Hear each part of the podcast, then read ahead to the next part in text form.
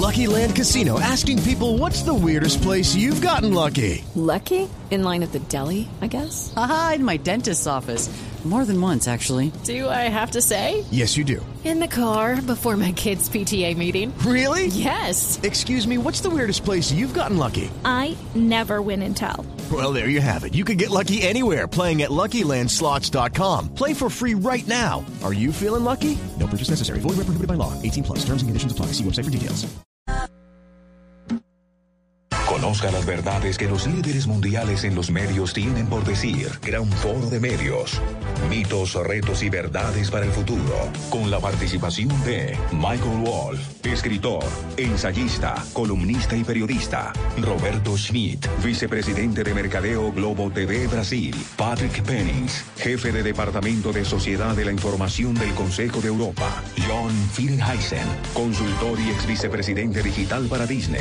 Karine Henry, experto en regulación publicitaria. Este 30 de agosto, conéctese con la transmisión en vivo. Invita a Caracol Televisión.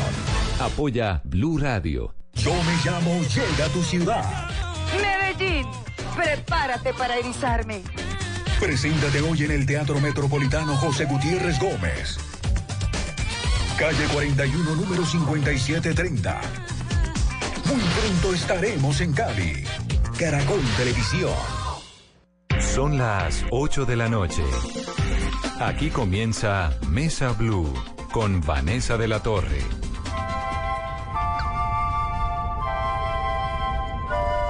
Sí, bonitas, ¿no?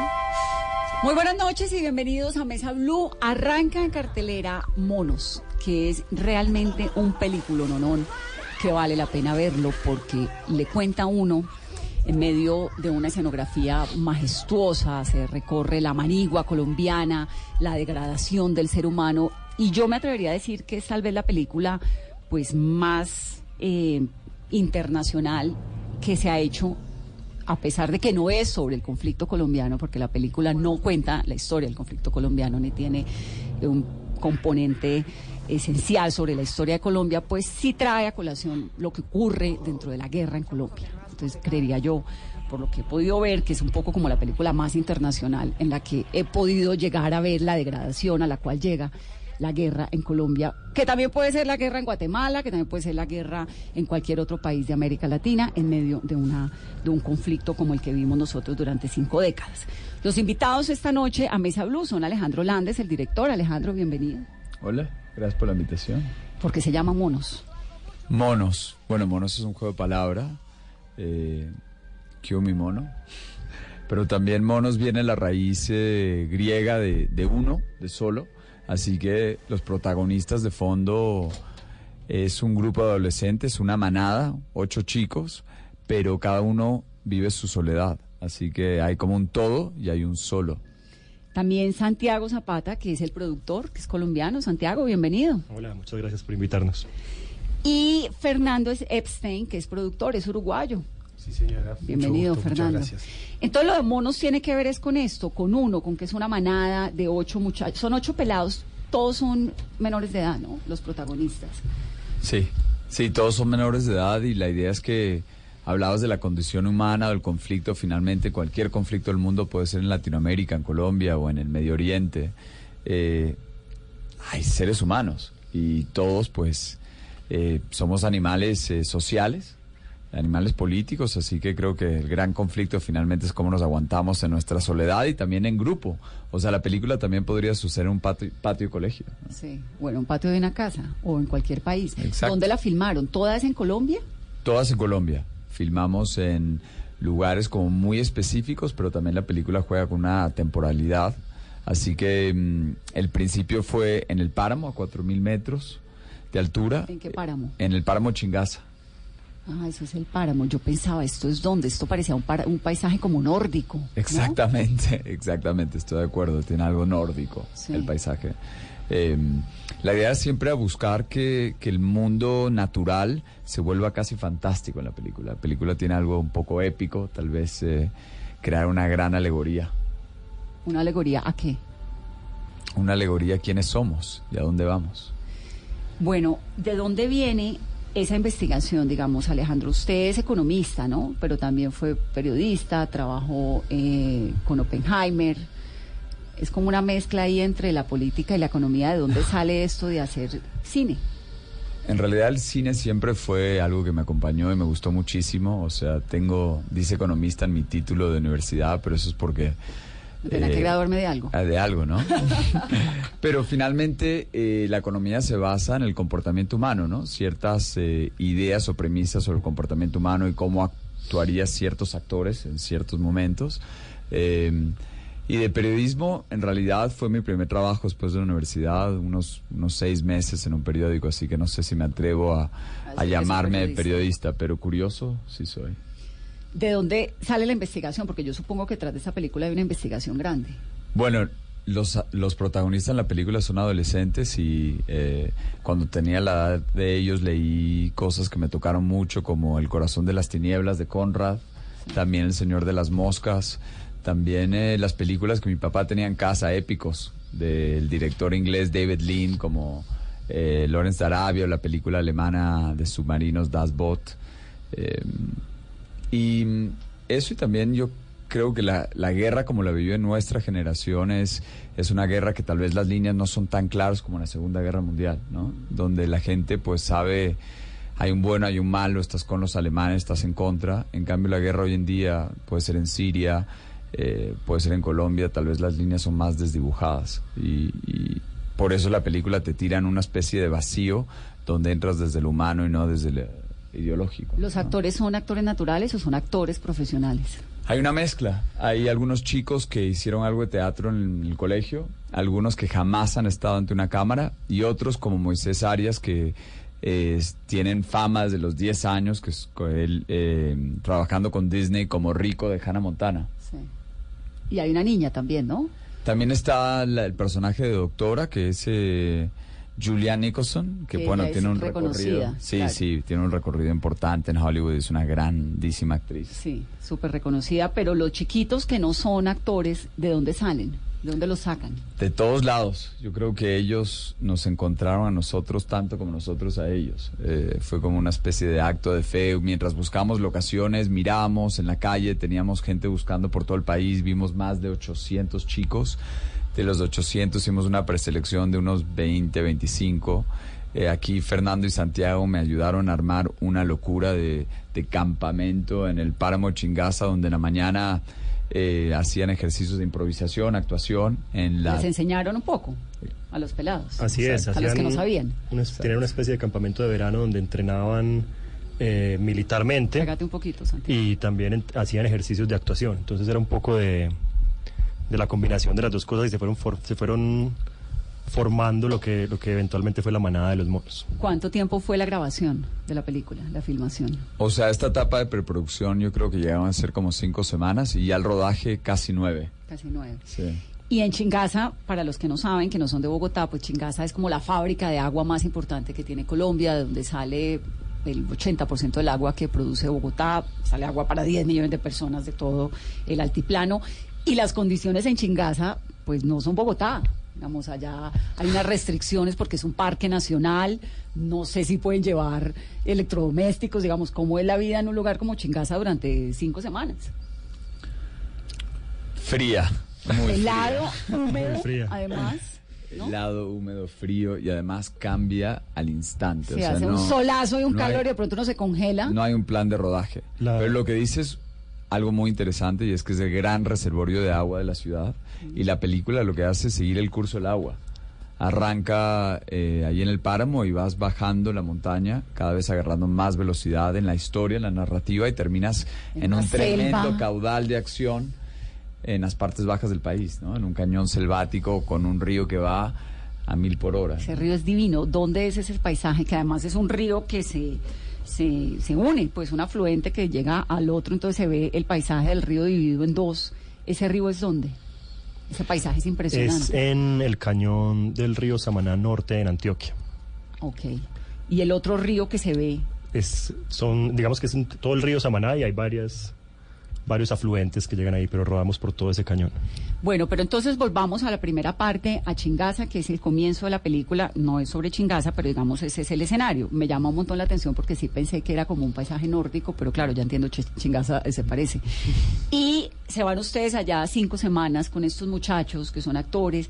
¿Cómo hacen para es- estos pelados que, que actúan ahí, pues que no son actores? Obviamente logran transmitirle a uno como televidente una sensación que tal vez los que conocemos la guerra lo entendemos, pero los que no, pues de, de pronto se enfrentan como a lo más degradado del ser humano, pero a la supervivencia, pero al dolor, pero a la maldad, a la maldad en unos niñitos de 11 años, 13 años, que es una cosa súper fuerte. ¿Estos actores naturales venían con algún antecedente de conflicto? ¿Entendían algo? ¿O no necesariamente? No, no, yo creo que más bien eh, lo que conocían era lo que cada uno había vivido. Creo que nadie se inmune a la violencia En Colombia. en Colombia, pero también creo que era mucho lo que ellos traían, porque finalmente hay mucho de, de, de infierno en el paraíso, mucho de, eh, de una línea muy delgada entre víctima y victimario. También creo que entre la risa y el llanto hay veces una línea muy delgada y ellos saben interpretar esos rangos y creo que la adolescencia te ayuda, porque la adolescencia es un momento de alto conflicto, ¿no? Sí. Te cambia el cuerpo, te cambia la voz. ¿Y estos pelados son de dónde? Hay chicos de Cali, eh, muy urbanos. Hay un personaje que conocimos cargando verduras al, al mercado con su papá en el Líbano, Tolima. Eh, hay chicos de Bogotá, eh, de barrios de Medellín. O sea, en realidad todos tienen su, su propia historia. pero no tiene nada que ver con grupos, no tiene nada que ver con, con haber estado en, en grupos armados, ¿o sí? No, no, la idea es que cada uno, la idea de la película crear esta especie de, mundo propio, que la película se pare por sí solo, así que nos nutrimos incluso en el diseño de producción, vestuario, locación, de, de conflictos más allá del conflicto colombiano. O sea, íbamos robando distintos grupos para crear esta, esta especie de, de alegoría, así que incluso usamos eh, de inspiración uniformes. eh, del ejército ruso incursionando en Crimea sin querer que se den cuenta que sin supuestamente, sin que nadie sepa que son los rusos. También, por ejemplo, vimos movimientos Rastafari rebeldes de los 60, 70 y hay un personaje con rastas. Así que fuimos como robando distintos códigos para crear unos códigos propios. Así que la película existe para mucha gente, ya que la película tiene distribución en Taiwán, en Australia, en Ucrania. Mucha gente, hay veces Colombia ni siquiera figura en la película. Sí. Aparece por allá al final un helicóptero que dice FAC. Entonces uno dice, ah, ok, Fuerza Aérea Colombiana, pero eso es en los últimos cinco minutos de la película y creo que uno se la... Y para los que saben que es FAC. Y ¿no? para los que sabemos que es FAC, exacto. Pero Bueno, no, hay no ciertos guiños, porque finalmente Pues el es acento una de los película pelados a colombiana. veces es paisa, ¿no? Y la película es colombiana. Claro, la película es colombiana y, y para la gente que conoce el conflicto hay mucha temática, muchos códigos ahí, pero finalmente en el corazón de cualquier conflicto hay algo universal. Ese es el, el punto, pero no queremos evadir algo que es cierto y es que la película se alimenta principalmente de lo que yo viví más cercano y es Colombia. Sí, pero también podría ser una película en Vietnam, Exactamente. perfectamente. Es más, eh, tal vez de los grandes elogios que hemos recibido es eh, que mm, el periódico de The Guardian como que la declara el apocalipsis now de esta nueva generación. ¿no? Así que justamente una película de Vietnam, pero en este caso pues en Colombia. estamos acá. sí.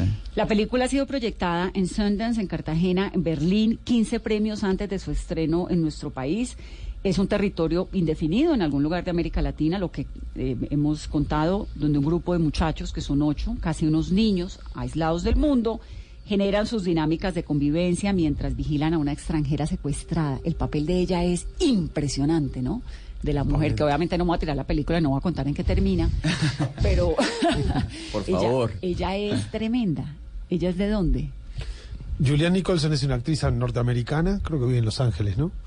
Este, eh, llegamos a ella a través de un proceso de casting que duró, creo, como nueve meses, este, donde fuimos buscando, necesitábamos a alguien, digamos, bueno, con características físicas generales así, una mujer relativamente atractiva que podría ser este como la madre de los chicos al mismo tiempo que también hubiera como una cierta tensión sexual con estos adolescentes cuyas hormonas están en, en plena ebullición este y que además quisiera venirse a la a la montaña y a la selva colombiana a, a vivir una aventura importante, ¿no? Claro, y el Este, papel de ella tiene que ser algo que a su vez es mamá, como dice Fernando, pero a su vez de repente se puede volver muy violento. Eh, y me pareció interesante, ella tiene algo muy icónico en su físico. Hay veces yo me imaginaba la película como una versión un poquito más oscura de Blancanieves y los siete enanitos. ¿no? Cuando, la primera vez, la, la primera película que vi de de, esa mujer es impresionante, Es hecha impresionante. para el cine.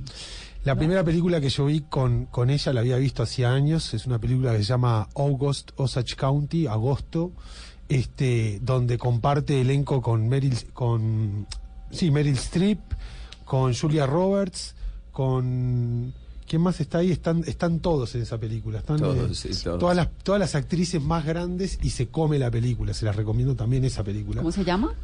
O- agosto, eh, condado de Osage, algo así, sí. También August Osage County. Y ella Tam- siempre había mostrado como algo muy dulce, muy tierno, pero en pantalla no la habíamos visto violenta y en esta película esa ternura te sorprende, así que se está llevando todo tipo de alabos por su actuación porque es ante todo una Es fisicalidad una muy impresionante. muy impresionante porque además ella arranca siendo un personaje muy débil, muy rota, muy quebrada, que es lo que le ocurre a alguien cuando está metido en la selva que no le pertenece, cuando no conoce la guerra, cuando es un secuestrado, ¿no? Terrible.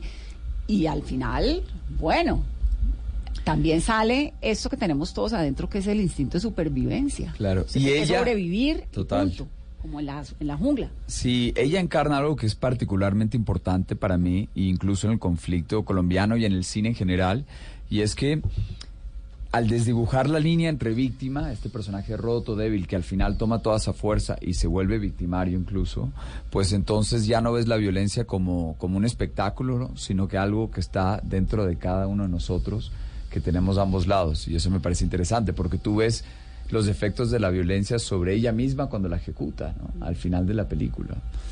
Me atrevo a decir que tal vez estoy contando demasiado, No, pero... no porque Sí, un poco. yo creo que no porque el, el, digamos yo sí creo que es una película que hay que ver y fíjate que Y en cine.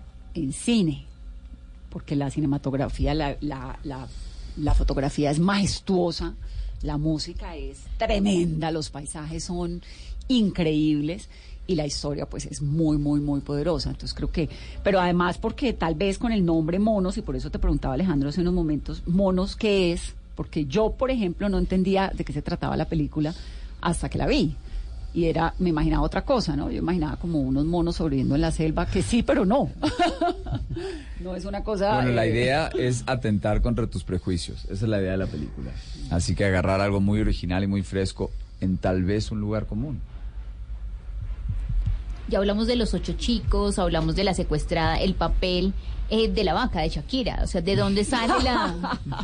le ponen a más Shakira Sí, ¿de dónde sale eh, o por qué crean a, a Shakira? Porque las vacas lecheras son muy importantes. Finalmente viene de, de crear un mundo con sus propios códigos, eh, sus propias reglas, y dentro de esas reglas hay algo que tal vez nos puede parecer absurdo, pero dentro de ese mundo más bien se vuelve muy realista. Y en una situación como esa, de repente eh, esa vaca se vuelve pues sagrada. se vuelve sagrada y se vuelve un elemento para hablar sobre la lealtad, sobre la palabra, Sobre la disciplina. sobre la disciplina, sobre las promesas, Sobre las la mentiras. vida, sobre las mentiras, sobre lo que se debe o no se debe hacer dentro de una organización, Las alianzas van cambiando. las alianzas, Sí. digamos, el elemento de la vaca aparece ahí y Shakira, ¿no? que, que hace una vaca y de pronto la vaca le va contando a uno un montón de códigos Lo que son los desencadena códigos- la vaca. Claro, y son los códigos de lo que ocurre dentro de una organización. Siempre se llama así, ¿no? Organización. No le Exacto. ponen nombre de nada. Exacto. Y la gran idea de la vaca era también que cualquier buena fábula tiene, tiene animales, ¿no? Y la película tiene algo de fábula. Sí. Alejandro, quiero saber un poco más de la investigación que los lleva a, a esta película. ¿Qué hay detrás? Digamos, ¿cómo logran ustedes? Porque hay cosas muy específicas allí. El tema de los socios, por ejemplo, que eso es algo que, que es la forma como el permiso que tienen que pedir las parejas dentro de, en el caso de la guerrilla de las FARC, en el ELN y en algunas guerrillas en el Farabundo Martí para la Liberación Nacional, también tenían que pedir permiso para asociarse, para tener eh, relaciones con una pareja pero de, pero yo supongo por el por los contenidos que hay en la película, por lo que ocurre en torno a la vaca, por lo que ocurre en torno al tema de, de ser socio con alguien, eh, por las reglas, ¿no? De, no me voy a la película, pero como llegan a buscar a uno de los chicos a su casa y todo eso, eso todo ocurre en verdad. Vamos, hay un montón de cosas que ocurren, en- en- creo que casi todo ocurre en la vida real, ha ocurrido en el conflicto, ha ocurrido en la guerra. Claro. Luego, hay una investigación periodística detrás. Bueno, hay algo que, que sí, que creo que es voz populi y es que en cualquier ejército, por lo general, hay unas reglas muy, muy estrictas. Entre ellas, la des- deserción es muy grave. Pero un ejército rebelde incluso puede ser mucho más. Y no y puede ser un ejército de izquierda o un ejército de derecha. Eh, y los castigos pueden ser hasta fusilamiento. ¿Por qué? Porque hay veces fuera del Estado las reglas son hasta más severas que dentro del Estado. Consejo de guerra. Entonces, exactamente. Y eso no es algo que pertenece a Colombia, para nada. Como dices, puede ser en Cuba, puede ser también eh, un ejército de derecha o facho como, como es eh, el ejército nazi, que también regulaba la vida privada de los ciud- ciudadanos. ¿no? Eh, así que no me parece que es una novedad nuestra, pero sí, sin duda me alimenté de eso y de, de otros casos Pero ¿de afuera. dónde, ¿de dónde sacaste esos componentes? ¿De literatura, de entrevistas con desmovilizados, de periodismo, pues de, de- artículos, de libros, de dónde? De todo eso, de todo lo que acabas de, señalis- de, señalar, o sea, ju- junto incluso con el diseñador de producción, con la diseñadora que se llama Daniela Schneider, vimos todo, conflictos en el África, conflictos en Europa del Este, conflictos, eh, eh, el de Vietnam también, conflictos viejos, viendo todo tipo de códigos, eh, formaciones, eh, incluso para los mismos uniformes, íbamos investigando todo ese tipo de cosas. Y también en Colombia, de, distintos libros, eh, testimonios de extranjeros y colombianos que habían estado secuestrados por distintos grupos, ¿no? Eh, y de todo eso nos íbamos nutriendo para agarrar algo que hablaba de un conflicto, eh, tal vez el corazón de lo que es el conflicto, el corazón de la guerra, ¿no? Que creo que cuando vas al corazón de lo, de lo particular, tiende a tener algo muy universal. Sí, porque además se mueve en esa línea, hablamos ahora de la, de la secuestrada, pues que se mueve en esa línea entre ser víctima y victimario, que van y vienen, y de pronto terminan uno, pues los niños son víctimas, así sean victimarios, siempre terminan siendo víctimas de lo que sea, de la sociedad, de la guerra, de lo que donde están metidos, pero terminan siendo también de una brutalidad y de una eh, crudeza, de una crueldad muy brutal, ¿no? Es que bueno, creo que cualquiera de nosotros que nos tocó cambiarnos de colegio, llegar a un colegio el primer día, saben que el patio del colegio pues, es muy cruel, Es ¿no? un campo de guerra.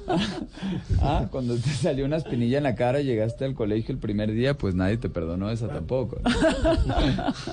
A mí de las cosas que más me interesaron del proyecto cuando Alejandro me lo mostró por primera vez hace ya unos largos cinco años, este, fue el punto de vista de los adolescentes, confrontado con esta cuestión del del límite pero puesto por la organización. Unos chicos que por un lado están totalmente libres de hacer lo que quieran, porque no están controlados todo el tiempo, pero de repente hay sí un poder, una organización que viene y que les marca como las reglas, y con las cuales ellos se sienten relativamente cómodos mientras las cosas mientras las cosas funcionan bien y bueno piden permiso para poder estar juntos juegan con las reglas pero siguen siendo chicos o sea la película está contada desde ese punto de vista donde las hormonas vuelvo a repetirlo o sea están como en constante ebullición, ebullición están en este son, son, son, son personas, no son otra cosa que personas. Uno piensa en, en secuestradores o en todas estas cosas que componen el conflicto y lo que se olvida es que esto está compuesto de personas que están viviendo situaciones particulares. ¿Cómo llegaron ahí o cómo no llegaron ahí? No es algo que se cuenta en la película, pero uno puede imaginarse de que vienen de lugares totalmente distintos, de que vienen con educaciones totalmente distintas y que ahí tienen la posibilidad de vivir sin las mochilas que cargan de sus familias o de su historia pasada. Ellos son ellos con sus propias características ahí adentro y como ellos se manejan, de eso se trata la película. Lo que tiene cada uno adentro, de eso se trata la película. Y eso me parece como la, una de las cosas más interesantes que, que- que tenía el proyecto cuando lo leí por primera vez y que me cautivó totalmente. ¿Por qué, siendo eh, Fernando uruguayo, se interesó por esto? Preguntar a Alejandro Landes que me trajo hasta acá, hasta el barro del páramo. No, la verdad es que, digo, yo trabajo, hago películas hace 20 años. En la película anterior de Alejandro, que se llama Porfirio, tuve una pequeña colaboración y desde entonces quedamos amigos. Alejandro, me, digo, seguimos hablando y hablamos de varios proyectos y, y un día me trajo este proyecto, o sea, me mandó el guion. ¿Hace cinco años? 2014, sí. Un rato, es que la película tiene algo para hacer, para lo que, para lograr lo que queríamos, la película tenía que tener un cierto tamaño, una escala, una intensidad, ¿no? Locaciones, defectos digitales, especiales, y pues Fernando, aparte de, de ser un gran creativo, pues sabe cómo armar y pasar el sombrero entre varios países y armar una coproducción, porque para lograr hacer una película de guerra, de aventura, de viaje, donde estabas en helicóptero, en montaña, en selva, en río, en, en- entonces para lograr hacer eso, pues Porque o sea, mi país- junto, exacto. por- porque mi país es un país demasi- con un mercado demasiado chico y poca gente, entonces para hacer películas siempre tuvimos que hacer coproducciones. Y este proyecto, esto es- y esta película, que es una película colombiana, Mundial. co- colombiana, sí, mundial internacional, pero digamos intrínsecamente colombiana. Es una película que se pasa, rompe el techo de lo que es el promedio de lo que se puede hacer acá con los recursos que se pueden encontrar en, en- en- tanto en Colombia como en coproducción con países latinoamericanos y algunos países europeos.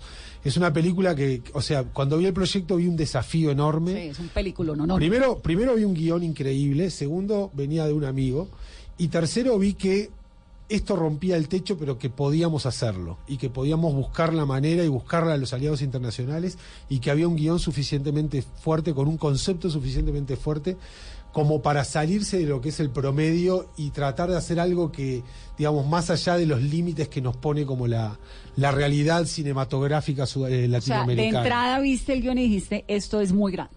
Me le meto Sí, con bueno, todo. es el doble, es para, para empezar era prácticamente el doble de presupuesto de cualquiera de las, de las películas que yo había hecho antes y ya había hecho como ocho películas. Esta es una película de Este, cuánto presupuesto. ¿Cuánto costó hacerla? Encima de dos millones de dólares. Eh, si la hicieran en Estados Unidos probablemente costara cinco o más. Sí, no le cuentes a mucha gente porque creen que eso es lo que vale. ¿Eso puede Cinco, contar o no? seis. Eh, Pero es difícil llegar a cierto tipo de, de- de presupuestos y este bueno yo soy un poco un poco testarudo con respecto a la realidad y siempre estoy tratando de buscar maneras de, de zafarme de, lo- de- de los límites este y el proyecto en realidad digamos para mí lo primero y lo más importante es el guion es la historia. Y leí ese guion y vi una película. Y me, me había pasado alguna vez en mi vida y con eso me fue muy bien dije ¿Con cuál? esto- ¿Esa era qué película? una película que se llama Whisky, que gran año- película. del año Para que los que no 2004, hayan que- visto, gran. Bueno, estuvo en Cannes en 2004, ganó dos premios, se vendió en más de 50 países, se distribuyó en cines de más de 50 Y países. te pasó lo mismo, esa sensación de aquí hay Esa algo cosa de que estoy leyendo algo que me entra, o sea, son letras que me entran como si fueran imágenes dentro de la mente y me, y me llevan a un viaje y me llevan a unos personajes que me dicen cosas que me, que me hacen sentir y que además habla de un tema desde una perspectiva con la cual estoy totalmente de acuerdo, porque la película también está hablando de, de la guerra, del lugar de los chicos en la guerra, pero también de lo que, de qué está bien y qué está mal, o sea, por qué de repente las cosas se van tan al carajo, por qué de repente hay una, hay una mirada, hay, hay ciertas miradas que de repente no están de, no están eh, eh, de acuerdo con eso, pero tienen que seguir un poco la corriente, y entonces está el momento de la disidencia, está el momento, está el origen del de- de la violencia, y en estos chicos que no tienen nada que ver con todo ese mundo ni con las ideas que lo llevaron ahí, las ideas de otras personas que lo llevaron ahí y que de pronto están ahí metidos en esa situación y en esa situación tienen que vivir, ponerse las botas todos los días y salir a hacer lo que les, lo, lo que les corresponde. ¿no? Pero en Uruguay, en tu infancia, en tu vida, ¿te tocó algún episodio?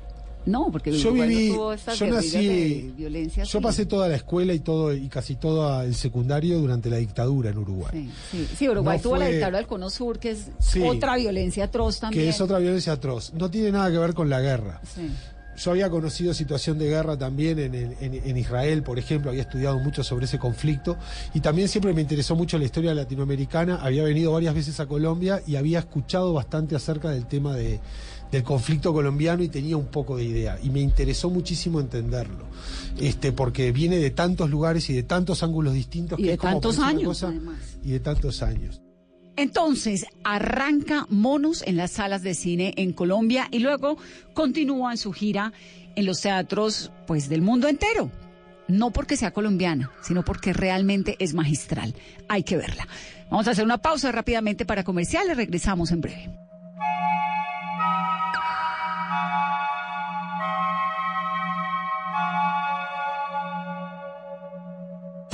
Las verdades que los líderes mundiales en los medios tienen por decir. Gran foro de medios. Mitos, retos y verdades para el futuro. Con la participación de Michael Wolf, escritor, ensayista, columnista y periodista. Roberto Schmidt, vicepresidente de Mercadeo Globo TV Brasil. Patrick Pennings, jefe de Departamento de Sociedad de la Información del Consejo de Europa. John Finheisen, consultor y ex vicepresidente digital para Disney. Karine Henry, experto en regulación publicitaria. Este 30 de agosto, conéctese con la transmisión en vivo. Invita a Caracol Televisión. Apoya Blue Radio. Hoy en Blue Radio. ¿Qué tal amigos de Blue Radio? Los saluda Gerau. Voy a estar a las 10 de la noche con ustedes aquí en Bla Bla Blue, cantándoles, contándoles de mi vida musical. Candela, candela, candela, tú eres, tú eres mi candeloso amor. Y cantándoles también. Bla Bla Blue. Conversaciones para gente despierta. De lunes a jueves desde las 10 de la noche por Blue Radio y bluradio.com. La nueva alternativa. Yo me llamo Llega a tu ciudad. Medellín, prepárate para erizarme. Preséntate hoy en el Teatro Metropolitano José Gutiérrez Gómez. Calle 41, número 5730. Muy pronto estaremos en Cali. Caracol Televisión. Estamos hablando de Monos, la película colombiana. Continuamos en Mesa Blue. A mí lo que realmente me parece impresionante de la película es que Colombia es un país en el que se acaban de desmovilizar 30 mil guerrilleros, pero que además tiene disidencias, que además tiene el Clan del Golfo, que además tiene el ELN, que además tiene miles de niñitos como esos ocho. Esos ocho son el retrato de los eh, cinco décadas del conflicto en Colombia. Eso es lo que... Obviamente soy colombiana, soy periodista, entonces pues lo veo con una visión distinta. Pero- Pero creo que esa sensación se le transmite a todo el que lo ve, ¿no? Queda uno como, esto es el ser humano ahí, en, en la guerra, Claro, en claro. lo más que creo que lo que es extremo. creo que lo que es importante es no ver la película con el periódico de hoy, Claro, sino un retrato mucho mayor como el que dices. Ahora con el bicentenario iremos pensar, bueno, tampoco es el primer proceso de paz. Y si Pero no nos la- cuidamos, La película, la película trae una cosa que es el tema de la, de, de la, de los violentos son los que marcan el nivel hasta donde estamos dispuestos a llegar o por lo que parece que la sociedad está dispuesta a llegar. Y no es así. No todo el mundo es violento, pero los violentos son los que marcan la línea de acción y la, y la línea de los hechos. Y eso es contra lo que me parece que hay que luchar, contra la violencia en sí misma, ¿no? No de donde, no, no si viene de acá o si viene de allá. Y la película me parece que eso es un poco, eso, eso lo tiene contenido en lo que, en lo que intenta mostrar, y a mí eso fue una de las cosas que me atrapó y me trajo acá. Pero hay una cosa, espérame, te Sí, pregunto, porque dime. ahora que tú dices que no hay que verla con periódicos, hay una parte donde aparece en un periódico unos personajes que han sido muy relevantes dentro de la historia de Colombia, que a uno lo ubican un poco en los 80, porque aparece un periódico con Pizarro, aparece Cano, ¿no? Eso es, los metiste ahí porque esto sí es pura periodo- peri- pregunta de periodista. Bueno, me, me- Curiosa. me encanta que la estás viendo, que estás viendo todos esos detalles. En realidad hay ciertos guiños que nadie más lo ve, que también juegan con el tiempo, porque claro, hay un periódico que te ubica décadas pasadas, claro. pero también hay herramientas tecnológicas que te mueven hacia el futuro, ¿no? Como la visión nocturna y ese tipo de Sí. cosas en la guerra. Así que era justamente muy a propósito ser eh, descarado con la temporalidad de la película y dar esos guiños y romperlo para llevarte al hoy, al ayer, al futuro. Hay veces hay secuencias que parecen como posapocalípticas, ¿no? Y hay una situación de género también. Regresando a lo que decías, tal vez en una guerra con tantas frentes era interesante hacer una película de guerra épica y grande, pero de un país como el nuestro, como Colombia, en vía de desarrollo, porque por lo general esas películas tienen a ser de los poderes imperiales, o sea, Estados Unidos en Vietnam, como Platoon o Apocalipsis Now. Después tienes Inglaterra en la India o Francia en África y películas de guerra que lleguen a ocupar como íconos en el cine, pero de conflictos mucho más desdibujados. Siento que había un vacío ahí que teníamos total, que contar. total, porque Argentina tiene la historia oficial que le cuenta a uno Mm. la noche de los lápices, que le cuentan a uno todo esto de las dictaduras del sur, pero la verdad es que cuando lo dije en la introducción, que creo que la película más internacional que se ha hecho sobre el conflicto en Colombia, sin ser sobre el conflicto en Colombia, eh, me parece muy fuerte, además hecha por colombianos, me encanta. Bueno, eh, Uruguay, colombiano, argentino, uruguayo. También había, también había Yo me holand- imagino que hasta te tomas, ¿o no? también teníamos holandeses, mexicanos, argentinos. este, Sí, nos gusta era- decir que la película es un esfuerzo internacional, pero de corazón colombiano, definitivamente. Sí, sí. Sí, todo el mundo se vino acá y puso, puso el cuerpo. O sea, la verdad es que fue increíble lo que se logró y, y el corazón es este talento que estos chicos, porque el rango emocional y actoral que muestran es increíble. El personaje de Sueca, eh, entre la rabia y la sonrisa, hay una línea tan delgada entre la muerte y el erotismo. Pucha, pero terminan Eh, siendo de una barbaridad.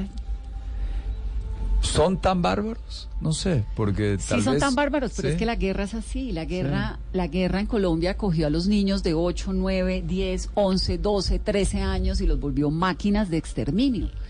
Los volvió. Es decir, es, es así, es una violencia de unos niveles impresionantes, que uno le dan ganas de abrazar a un niño y todo eso, pero tampoco lo salvo Bueno, porque pero no sé también si hay que pensar en el mí. final, en el final del conflicto y qué va a pasar con esos chicos y qué, y cómo y cómo esos chicos vuelven a la ciudad y cómo y cómo hacemos, o sea, cómo hacemos para para sacarlos de lo que les pasó y lo que- de lo que se convirtieron y no y no juzgarlos. Pues fíjate que ahora, entonces en Colombia hay un montón, hay un movimiento muy grande de parte de, de- de los líderes políticos, de algunos, diciendo dónde están los niños de las FARC, que los reclutaron y las FARC nunca los entregaron.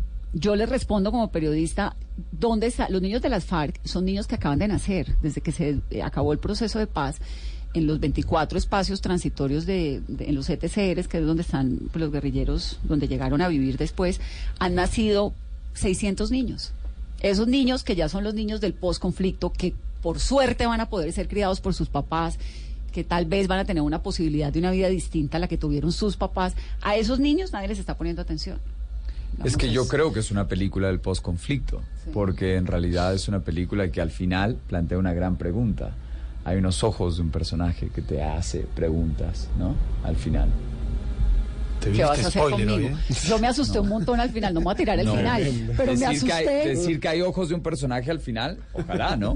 No, no, no, no, no, no me vas a tirar al final de spoiler, pero te quiero decir que me asusté un montón al final porque dije, no puede ser, ¿y ahora qué le va a pasar? Me imaginé lo peor porque hay un capítulo de la historia de Colombia que podría arrancar por ese final. Entonces queda uno como, ¡ah! Ahora te cuento una anécdota, sin spoiler. Y es, eh, tuvimos el privilegio de ser como la muestra central de en, en el Museo de Arte Moderna en Nueva York. Y tuvimos una proyección ahí con 700 personas. Y al final, pues, eh, todos muy impactados. Se me acercó un señor con corbata y me dice, eh, mi hija estudia en un colegio en Manhattan, eh, eh, privado, de élite. Y me hizo mucho acuerdo esta película del colegio de mi hija. y, y pensar que... ¿por qué? Bueno, porque tal vez... patio del colegio? Exacto, porque tal vez un grupo de adolescentes, incluso en un lugar como en un colegio élite en Manhattan, tal vez las cosas también se pueden poner bastante bárbaras. Puede terminar un niño siendo así de cruel en un colegio. Así sí. de salvajes. ¿Por qué no? sí. Sí, así de salvajes. Entonces, la película, la historia arranca hace cinco años, Alejandro. ¿De dónde surge? ¿Por qué, por qué esta película y no otra? Tú venías de hacer Cocalero, ¿no? La, la de Evo Morales también y todo el movimiento de la coca en Bolivia. No, no, hice... ¿Eso es un documental tuyo? Ese, eh, sí, ese es mi documental. Eh, fue mi primera entrada al cine, un documental donde acompañé detrás de telones a Evo Morales durante su eh, llegada a la presidencia. Eh, y bueno, pues sigue siendo presidente tantos años después. Sí, como y, y después, gracias a esa película, porque yo no estudié cine, esa fue como la que me dio la oportunidad de ganarme un par de becas y escribir mi primer guion de ficción. ¿Cómo lograste llegar tan cerca a Evo Morales? Te vas a reír, pero tocándole la puerta de la casa. O sea, no conocía Bolivia, nunca había estado en Bolivia, pero era un personaje que me llamó la atención. Eh, eh, tenía como era una ventana para conocer América Latina que siempre me ha apasionado y pues llegué a Bolivia a tocarle la puerta. En ese momento nadie creía que verdaderamente podía ser presidente, un hombre que a duras penas tenía, había hecho la primaria y pues era un líder sindicalista, cocalero, eh, anti Estados Unidos en un país como Bolivia que jamás había tenido un presidente con esas características y pues eh, lo acompañé, le dije que lo quería acompañar y lo acompañé, él estaba con, con un conductor y su secretaria y al final, después de tres meses, era un convoy de 60 carros y el hombre se volvió el presidente del país. Y se quedó. ¿Y cuánto tiempo fue Cocalero? Cocalero es un súper documental, porque, Gracias. porque es, pues sí, es el origen de Evo Morales que se quedó ahí. ¿Cuánto tiempo? Sí. Cuando- y además en algún momento representó la esperanza, pues era muy romántico ver un señor indígena que a duras penas hablaba español, viniendo de, de- Sí, con esta inspiración de que la coca era tenía que ser eh, eh, legal y no sé qué, la mata de la coca que termina siendo sagrada para tantas comunidades indígenas y de pronto Claro. terminó convertido en lo que se convirtió, ¿no? Bueno, el primer presidente indígena boliviano y a su vez pues no hablaba de una forma fluida ni quechua ni aymara. Eh, le va a molestar que yo diga eso, pero es así. Eh, ¿No habla bien eh, la lengua? No, no, no, no. ¿Que habla bien español? o Es que obviamente tampoco? el problema era que Europa y, y, lo- y la prensa extranjera lo quería vestir con plumas, cuando en realidad el hombre era mucho más sindicalista que indigenista. Él no era un líder indigenista. Y, eh, eso fue tal vez como el meollo también de, la historia, era verlo detrás de telones donde él prefería vestirse con la camiseta del Real Madrid antes de con algo aymara hecho a mano con eh, piel de vicuña, ¿no? Así que creo que era romper esos estereotipos que vienen no solo de nuestros países, sino de afuera. Eh, y bueno, yo en, y esa fue mi como mi escuela y, y fue un documental ¿Cuánto que se tiempo hizo con las fue manos. Cocalero? ¿La grabación fue cuánto tiempo? Como unos cinco meses. ¿Con Evo día y noche? Eh, sí. aunque muchas veces como me, me echó porque él no entendía cómo este chico llegaba ahí a tocarle la puerta sin nunca haber estado en Bolivia y de empezaba a desconfiar y me decía que yo era agente de la CIA y me desinvitaba. Eh, y, y- y entiendo por qué su suspicacia, porque yo tampoco entendía exactamente por qué. ¿Por qué iba lo había dejado? Exacto. Eh, pero después me dejaba entrar y afortunadamente eh, ahí, ahí estuve, ¿no? Eh, y eso me permitió ganarme un par de becas de cine para escribir mi primer guion de ficción. Y ese fue Porfirio, donde conocí a Fernando y estrenamos en el Festival de Cannes.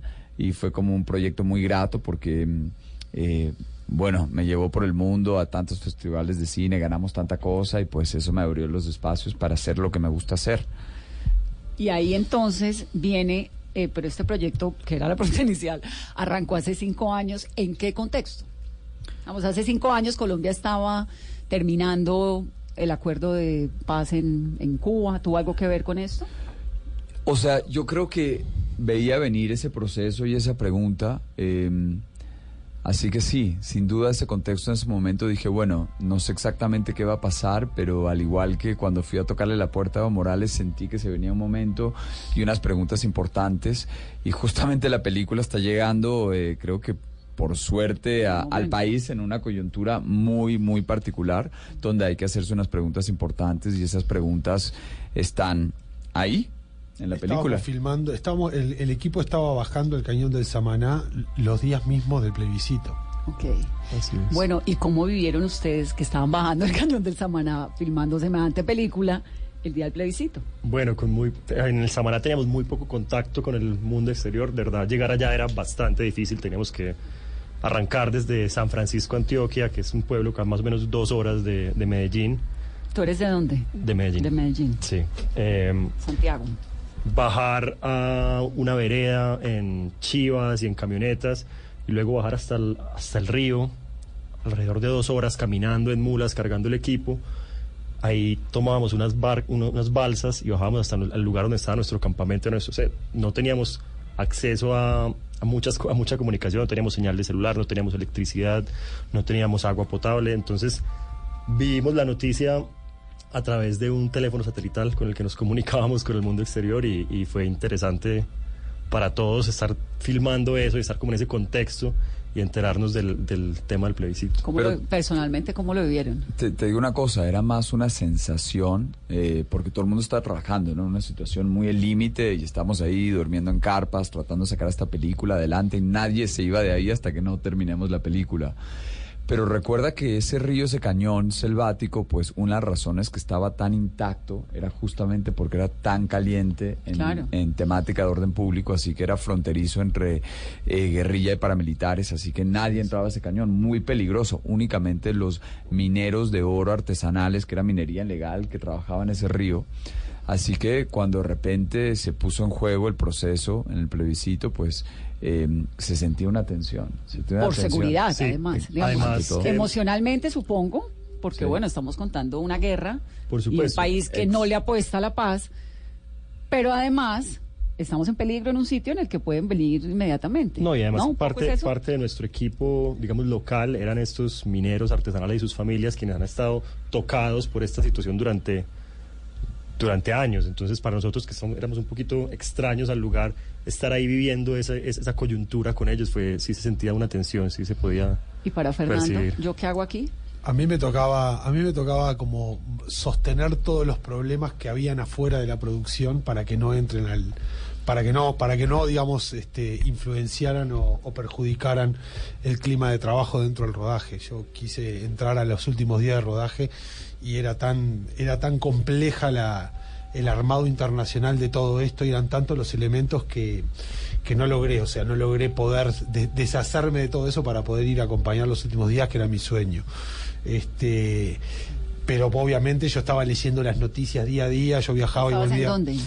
Iba y venía de Medellín a Montevideo o a, o a Chingás a Montevideo, iba y venía constantemente, pero estaba todo el tiempo con- contactado por celular o estaba todo el tiempo mirando las noticias, estaba todo el tiempo hablando con el equipo que había afuera, estaba totalmente pendiente día a día, minuto a minuto, porque además también, digamos, en una situación de riesgos donde Claro. teníamos, donde teníamos este a, a siete adolescentes que sus padres nos habían confiado y que era una responsabilidad de la cual, digamos, había que también estar, digamos, constantemente alerta de cualquier cosita que pasara para, para reaccionar si fuera necesario, ¿no? Entonces, este, yo lo viví con mucha angustia. Esta ¿Un gente se divertía filmando. Y, y te digo una cosa muy especial que se vio allá abajo, era, eh, había como un sentido común de lograr y hacer algo muy especial juntos. Y como dijo Santi, había gente que manejaba las mulas, otros los kayaks, otros el río por conocer la minería. Y habían rumores que alguno tal vez algún momento militó en la guerrilla, otro en los paramilitares, Claro. otro que tenía un hijo soldado. No sabíamos porque muchos no contaban y pues nosotros con la gente que vivía ahí pues era su lugar, no los podíamos correr. Pero ellos se entregaron enteramente al proyecto y en algunas veces escuché decir, bueno, eh, aquí estoy haciendo algo bueno. Sentían que estaban creando, haciendo y Algo eso era muy bello. Y en un, un día, cuando yo me puse muy mal, que no me pude ni parar, después de semanas de no, de, de- de- de no parar de trabajar y crear y manejar un rodaje tan loco, eh, el médico ahí pensaba que yo que me iba a explotar el apéndice, que me tenían que sacar. Y estaba lloviendo demasiado. Santiago intentó conseguir un helicóptero para sacarme de ahí. No fue posible por, por las razones climáticas. Y cinco mineros me pusieron al hombro y me sacaron de ahí, de ese cañón.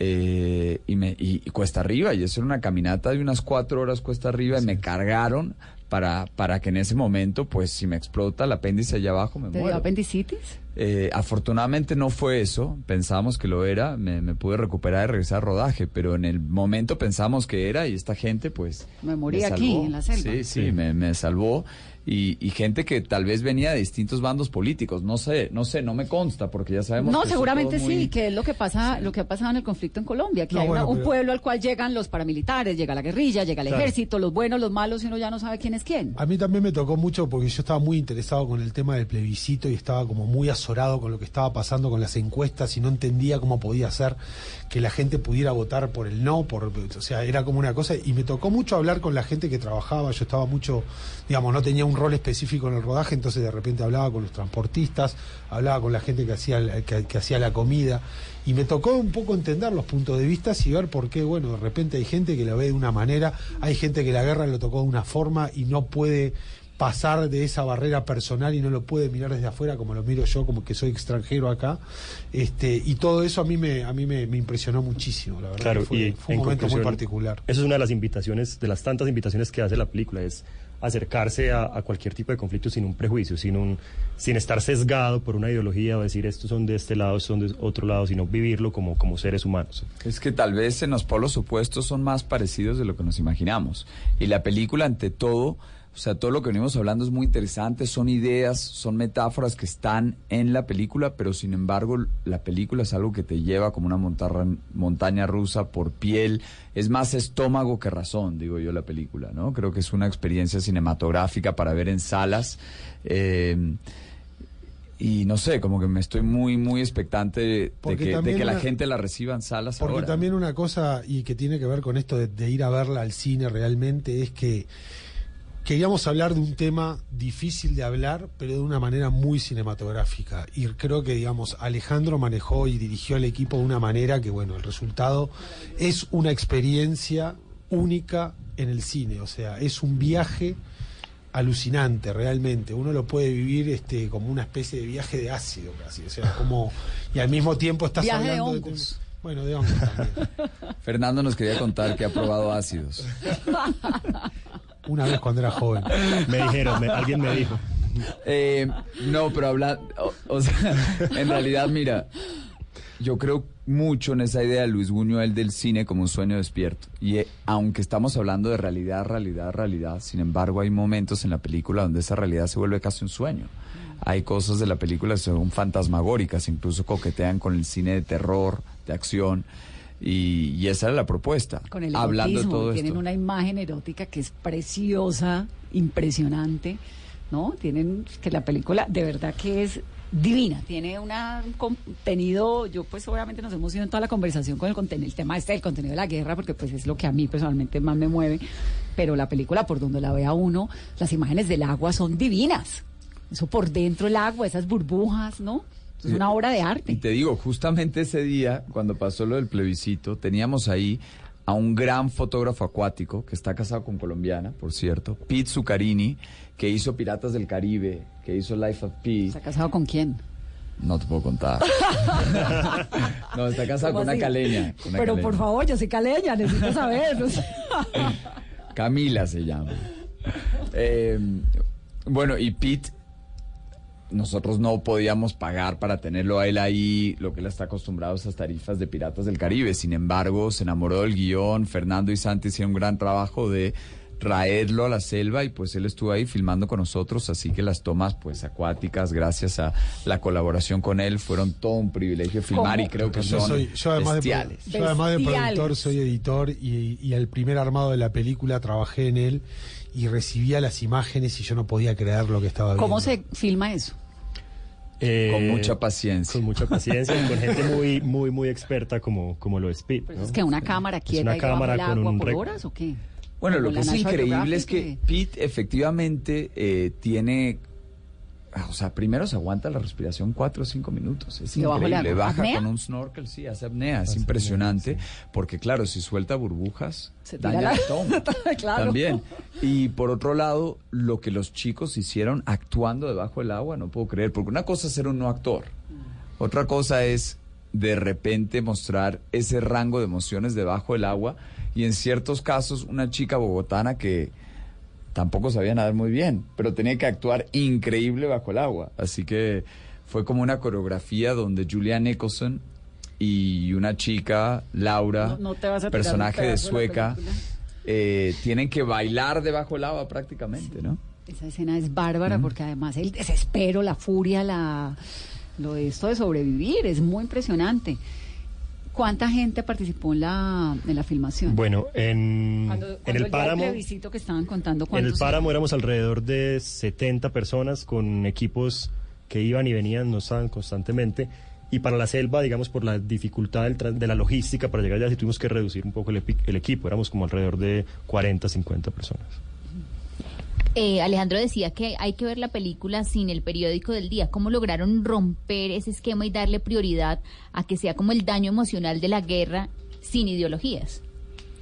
Bueno, justamente porque leí textos eh, de distintos conflictos, de distintos ejércitos rebeldes, de derecha, de izquierda, de distintos países, y estaba robándome los códigos de distintos lugares, incluso en el vestuario. Ese mismo ejercicio lo hizo el fotógrafo, lo hizo la diseñadora de producción para intentar crear este mundo que se pare por sí solo. O sea, por eso la película para colombianos es importante que los pegue como propio, pero a su vez hay lugares y hay críticos que ni siquiera mencionan Colombia. O sea, Santiago estuvo hace poco en Ucrania, ganamos un premio importantísimo allá y en Rumania también.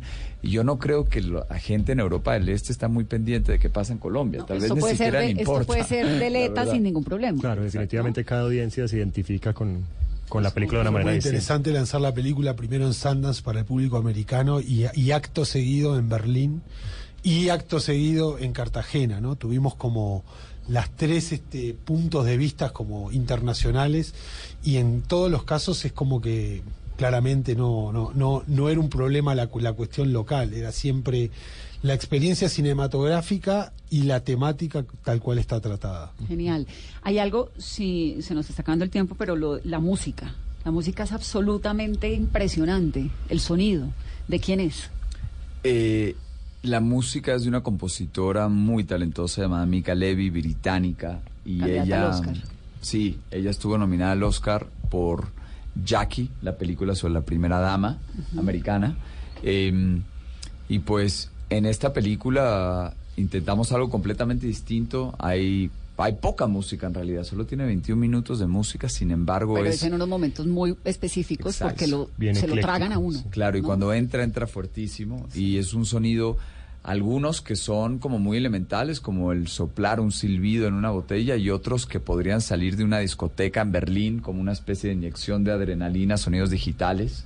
Eh, y fue un trabajo increíble. Trabajé con ella en Londres, después en la mezcla en, en Buenos Aires. Y, y creo que ella lo que hace es que trae mucha emoción y le da una nota musical a cada uno de los personajes, porque es una película de muchos personajes, ¿no? Donde ese, ese, ese grupo, esa mini sociedad, esa manada, había que, que musicalizarla de alguna manera. Así que el personaje, el mensajero, por ejemplo, tiene eh, representa la autoridad y tiene un silbido muy agudo y cada vez que aparece el mensajero aparece ese silbido agudo.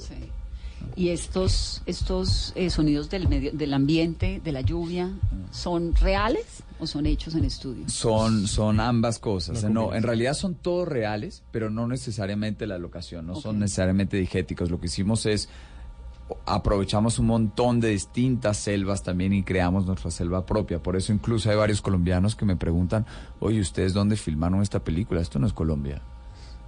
Es que los colombianos muchas veces no hemos podido ver todo lo que es Colombia por cuenta del conflicto de tantos años. Bueno, y también Ese ha sido un gran legado del proceso de paz y es que tuvimos la oportunidad de conocer lugares a los cuales muchos años no pudimos ir o pues no pudieron ir los colombianos. La importancia de las general. locaciones también es esta universalidad que estábamos buscando para la historia. Nos hizo llegar a locaciones que nunca antes habían sido filmadas en películas en Colombia. Entonces, Pero es cierto que incluso en el páramo de Chingaza encontramos rezagos de antiguos frentes y en- enfrentamientos y eh, trincheras hechas por, por el ejército Pero mismo claro, para esto era defender la tierra, Bogotá. esto era la, o sea, por Chingaza había la la entrada a Bogotá de Claro. Romaña. Romaña pretendía entrar a Bogotá por Chingaza.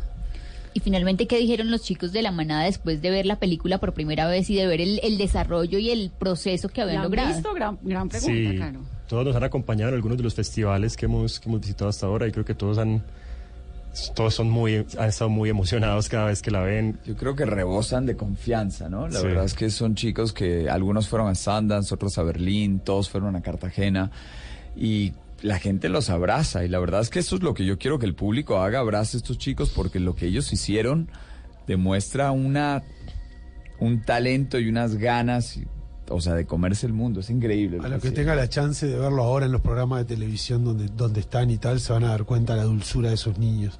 ¿Y Yo ellos qué hice- están haciendo? ¿Están estudiando? ¿Están cómo siguieron sus De vidas? todo un poco, de todo Sí. un poco. Alguno, uno tatúa en Medellín, otro todavía no termina secundario, otro que sí terminó y está viendo qué hacer. Están en una etapa muy particular, recién están todos, están terminando de entrar en la adultez, en los 18, no adultez, sino en los Adolescencia. 18 años. No, cumplió los 18 años, la, la mayoría de edad, este, y no sé, yo qué sé, yo me hice siete sobrinos colombianos Bueno, y para toda la vida, ¿no? casi pero, todos- pero la manera que ellos trabajaban y, y ellos interactuaban entre ellos, particularmente en la montaña, que fue donde yo tuve más, más oportunidad de estar, era una cosa impresionante. Incluido Moisés Arias, que venía de filmar en Cinechitá, en los estudios de Roma, una mega producción, este, se acopló ahí a un grupo, a un grupo de adolescentes que terminaban de rodar con las armas, con esto, con lo otro, con las cámaras y bueno, se ponían a jugar como niños. Sí, este, una cosa, sí, pero, pero todos con muchas ganas de, de- de entender, de aprender, de, con mucha curiosidad parte- sobre todo. Este, Casi uno- todos quedaron con ganas de seguir como en el tema de la actuación. De la actuación. Algunos en, en sus academias de teatro locales, otros Otra empezaron, danza, otro teatro, sí. hay- otros empezaron a hacer ya casting para, No, inclusive pues hay es uno que que con esa tenemos entrada al séptimo arte. uno de los, de monos volver. que- Esas ca- pero esa, digo, y además, y además digamos, el, el- el casting, yo, yo iba, yo iba recibiendo la información a veces desde Montevideo este, y veía esas caras y decía, no puedo creer las caras que estoy encontrando. Y era difícil además deshacerse de ciertos chicos para poder traer, para, para poder tener a los mejores, porque decías, esto es increíble lo que se ve. Uno de Pero ellos chicos, inclusive lo veremos después de Monos en un par de otras películas colombianas. Siguió ¿sí? como en el camino. ¿Ya lo sí. tenemos fichado? Sí, sí, Muy sí. bien. ¿Y qué van a hacer ahora? Pues no, no hoy, pero después de esta película. ¿En qué están Descansar. trabajando? Eh, yo firmé un acuerdo de producción eh, para mi próxima película, así que tengo que sentarme a escribir. Eh, es con una produ- productora llamada Imperative en Los Ángeles, así que tengo que empezar a hacer eso. Y como dice Fernando, pues eh, descansar un poco, pero en realidad lo que sigue es muy interesante porque Colombia arranca su vida comercial, pero inmediatamente después vamos a salas en Estados Unidos, de Nueva York y Los Ángeles y empieza a abrir, así que me voy a Chicago y a distintas ciudades en poco tiempo y después sigue Inglaterra con un estreno, después Francia, Australia y la película afortunadamente se va a abrir en más de 35 países en cine por el momento y ojalá que si tenemos suerte le podemos ganar a la película de Fernando Whisky. Eh, no, no, Todavía gran te falta, película. pibe. Esa película Seguí es soñando, nene. Hay, hay que soñar, ¿no? Digo- pues nos vemos las dos, pero por lo pronto en las salas monos. Y whisky, es la, ve- whisky increíble la esa bajamos de película. dónde, de una vez hagámosle la cuña. Por ahora, por ahora no, no está subida, pero pronto va a estar en la plataforma llamada Movies, eh, una plataforma paisa que es una innovación total en lo que tiene que ver con la manera de consumir el cine. Perfecto. Entonces ahí buscamos movies.com. www.movies.com. ¿Cómo se escribe movies.com? Como movies, eh, películas en inglés, pero en la web. Ah, Movies. Movies. M-O-W-I-E-S. Así es. Movies.com. Muy bien. Entonces ahí vamos a poder ver Whisky de Fernando. Pero por ahora entonces a los cines para disfrutar de monos y agarrarse un poquito de la silla porque esto es un viaje de verdad por, por todas las pasiones y los dolores y las tristezas y las derrotas y la miseria humana y la supervivencia y todo lo que Y nos los pasa. amores. Los esperamos Los a todos de verdad en salas de cine para que nos acompañen en, en este viaje lleno de rebeldía, de juventud, de adrenalina. Monos en las salas de cine de Colombia. Cuenta con el apoyo de Caracol Televisión. Es una película realmente magistral. Hay que verla. Es nuestra invitación esta noche. Esto es Mesa Blue.